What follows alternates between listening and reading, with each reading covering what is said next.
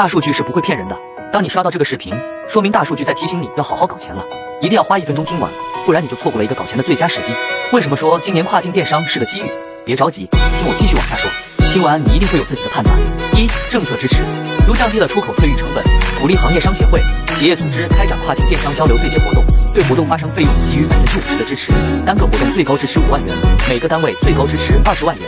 二、大势所趋，数据表明，二零二三年中国跨境电商正步入品牌出海黄金时代。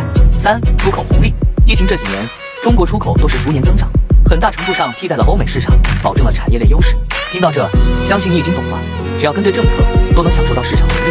如果你对跨境行业感兴趣，可以关注我，定期给大家分享干货知识。